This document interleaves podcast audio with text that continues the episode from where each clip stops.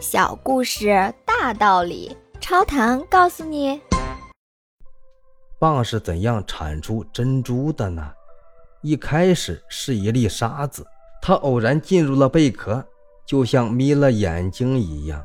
这一粒坚硬的沙子嵌进蚌柔软的身体里，它让蚌发痒发痛，有了一个伤口。蚌想尽各种方法把这粒沙子从身体里清除掉。可是每一种方法都失败了，沙子牢固地嵌在那里，用伤痛折磨着蚌。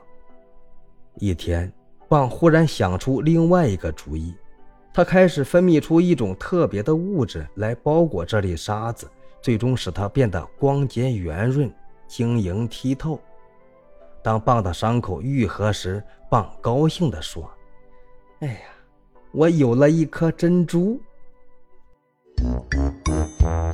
请问您听完这个小故事有什么感想呢？欢迎您在评论区留言，咱们一起探讨。感谢您的订阅，下期故事更精彩。